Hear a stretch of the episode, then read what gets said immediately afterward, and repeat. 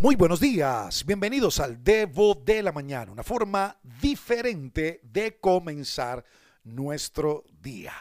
Un abrazo gigante y nuestra oración en el día de hoy es que Dios nos sorprenda de una forma exagerada. Sabes que anoche tuve la oportunidad de hacer de una forma sorpresiva un en vivo. Creo que envié la invitación y algunos se dieron cuenta de que estuvimos por Instagram, alejo-alón allí compartiendo una palabra que titulamos y que vamos a llevarla durante todos estos días en la noche sobre finanzas en tiempo de crisis.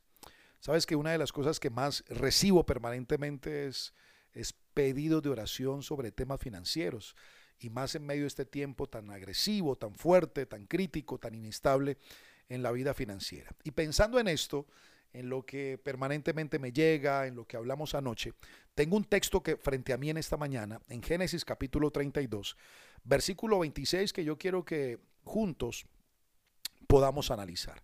El texto dice que luego el hombre le dijo, déjame ir, pues ya amanece. No te dejaré ir a menos que me bendigas, le dijo Jacob.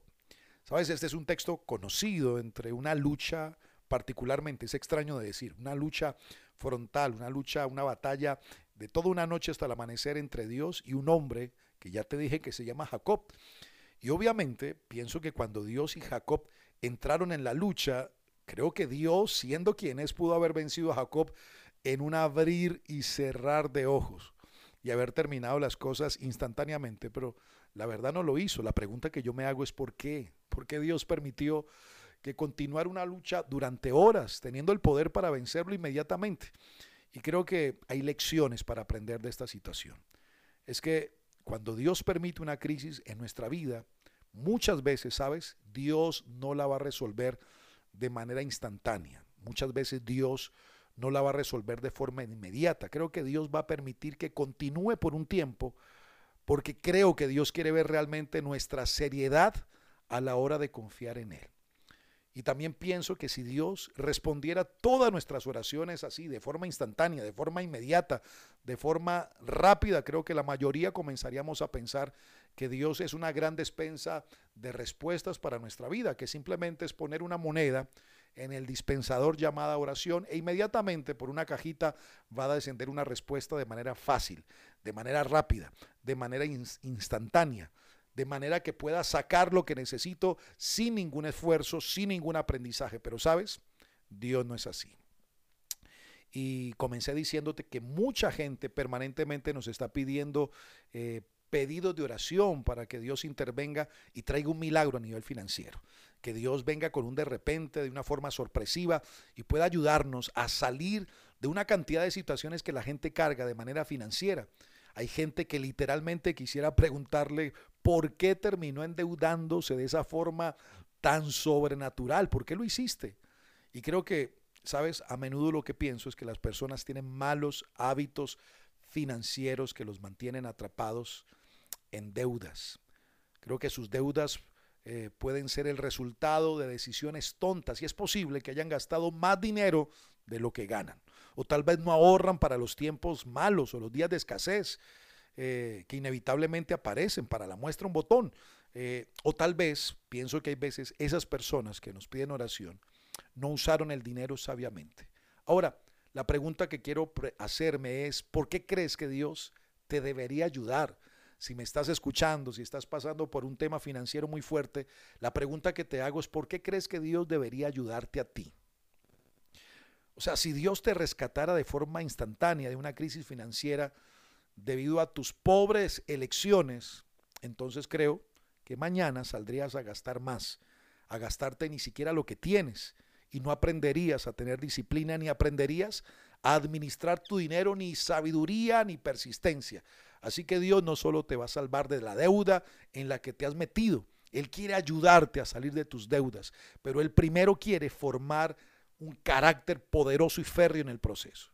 Así que si estás ahora sumergida o sumergido en una crisis, aguanta.